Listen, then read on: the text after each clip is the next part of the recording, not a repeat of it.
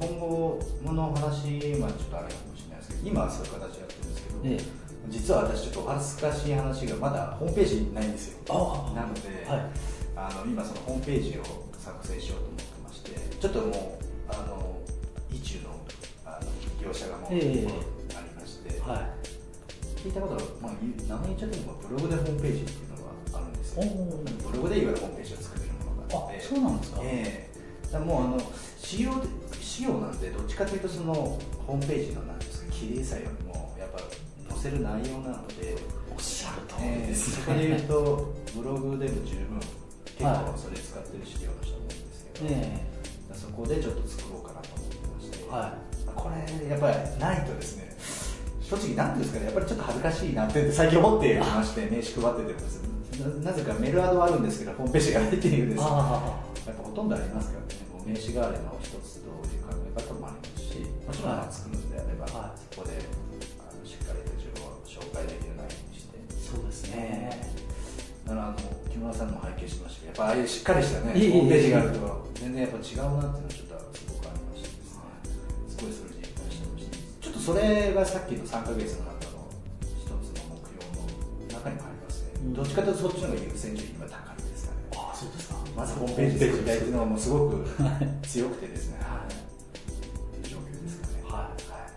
りがとうございますなるほどはい。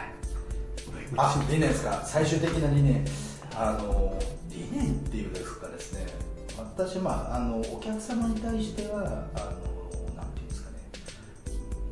言葉がちょっと過ぎるかもしれないですけど、本当友人家族っていうぐらいほのに思えるぐらいの関わり方をしたいっていうのがありまして、あーいいですねやそれ理念と言えるかちょっとわかんない。いや十分理念ですねあの一軒一軒のお客さんとちょっと濃密にやりたいことでだからあまりちょっと件数を増やすっていうのもあの考えがなくて。あ素晴らしいですっていう考えなんですね。シャあのシャロ修行に関してはでもし稼ぎたいんであれば違うところで、えいろいろ稼ぐ方法あると思うので、うんシャロ修行に関してはそういう形で少しもう自分の中で件数がありまして、ええ。これぐらいになったらもう止めてですねしっかりとその中で濃密にやっていけばまあ言い方悪いですけどいろんな提案すればそこで売り上げも上がるので、っていう方法をちょっと私は最初からちょっとやりたいなと、ええで今実際あの毎月の顧問っていうかですねやってると2件しかないん。ですけど、まあ、そこでも十分食べていけるぐらいのありがたいあれがいただけてるん。ですけど、まあ、そういう方法で、さっきおっしゃったようにそこからの紹介もしかしたらあるかもしれないですし、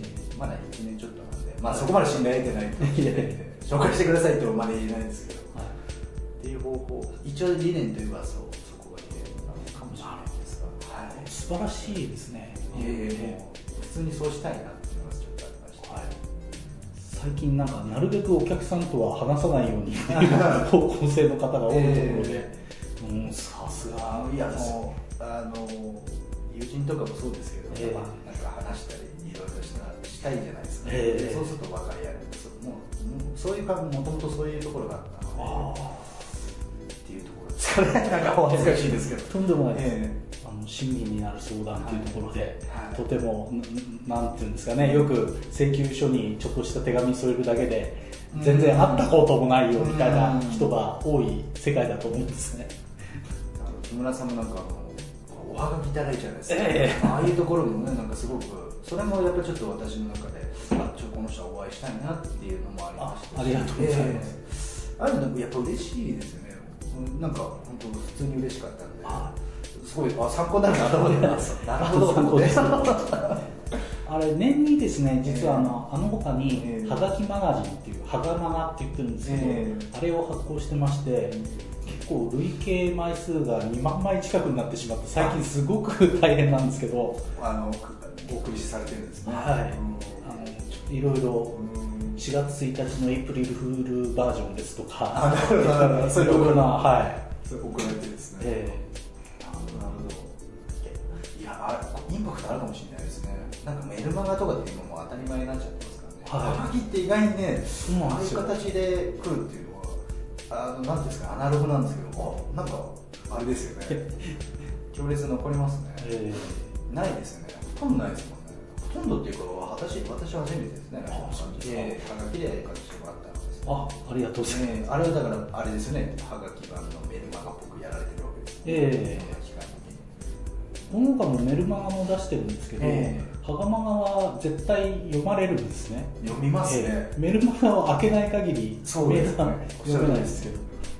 おっしゃる通りですね本当に。必ず読めますよね、ええ。はがきってなんかはがきってなんかどんなはがきでもやっぱなんかちょっと見ますよね。たとえダイレクトメールっぽいやつだと、ええ。ちょっと見ちゃいますもんね。あいい方法だなとすごく思う。あ参考にしてはいそうですね参考にさせてであのメルマガもやっぱり出してるんですけど、ええ。メルマガは連絡先をこう覚えてもらうためって言いますか、うん。後で「あの人って」って言った時にメールは検索できるんですよ。うん。はがきは探し探すのが大変なのでうん。両方でややってますね。両方の日本橋だって感じでやられてると、はメルマガやっぱ興味ありますよねすごい。い、メルマガは読まれないですね、読まれないんですか、はい。ほとんど読まれないですね。読まれないですか、えじゃあよほどやっぱり内容とかなんかメリットがあるような感じにししないと。えてっていうかメリットそのものが読まれない。読まれない。もうどうしようもないっていう、はあのよくだからメルマガを送るとかあのメリットしなんですけど住住所個人情報選べる、ええ。だからそこまでいかないってことですけどあのなんか今あでもメルマガあそうか登録してる時点でもうそれは得てるわけか。はいそうそうそう。そうなんですけどやっぱり Yahoo とか Gmail とか、ええ。住所とかは全然わからないものが多いんですねで私あの CD をこうインタビューの CD 作ってそれをお客さんに発送すればっていうことをご紹介してるんですけどこれお客さんって CD もらうためには住所を伝えないといけないんですよ。でそうですね。ええ。しかもインチキな住所だと CD がもらえないので、ええ。正確な住所を教えてくれるんです。ねで正確な住所がわからないとあなたにこうメールで問い合わせるかもしれませんって言うとメールの住所もちゃんと正確なのが欲しいからうん。なんですよね。なるほど。でそんなところで、あの結構 CD 制作、ん。まあ、インタビューして CD にするっていうのすもるっていうことをええそういうご紹介してますね。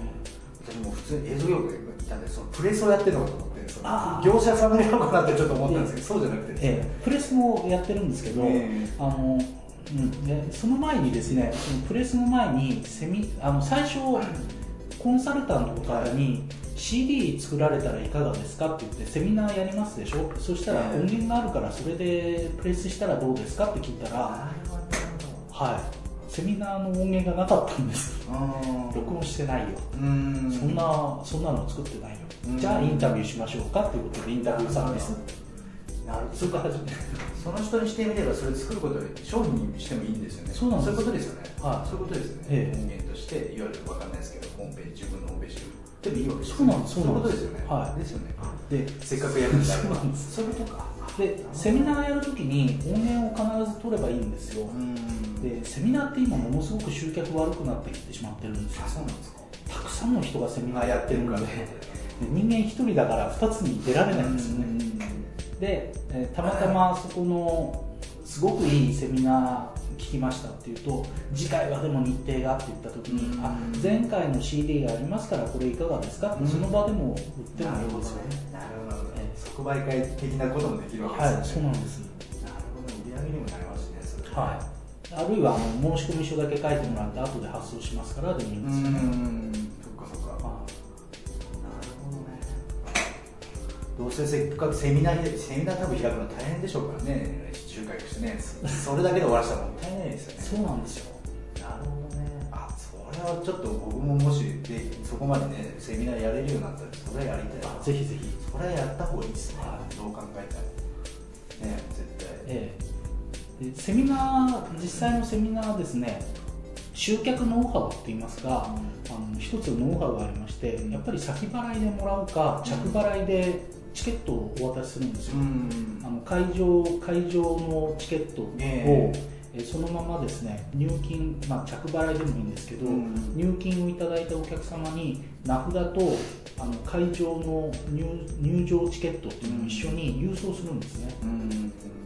でそうするとキャンセルがまず少なくなるのともう入金しちゃってるから行かないとお客さん損ですよね、で名札が中に入ってるので、うん。来た時にそこでチェックもできますし、はい、でその時にお客様の住所もやっぱり得られるので、うん。そういったノウハウは。そういうノウハウってことですね、はセミナーとかそうだおっしゃる通りですね。多分お金のやり取りとかが多分すごくそうなんですよ。よく考えたら、はい。セミナー自体やるっていう僕らは多分考えちゃってそっちばっかり集中しちゃうかもしれないですけど多分お金の回収とかでも苦労されてるかどうかもしれない、え。意外に。そうなんですよ。入金がないとかですね。そうなんですよ。もしかしたら。まあそういうの多いかもしれないですね。で現地で集金っていうのはやっぱりあの結構物騒なものもありますしうん。領収書のやり取りとかその場でやると結構面倒なところがあるんですね、ん。そういう問題を抱えてる方多いと思います多分ええ。本当に。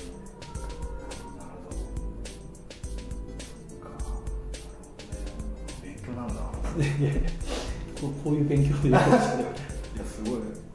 なかなか自分こういう同じ業界やっぱりどうしてもね今は同じ業界の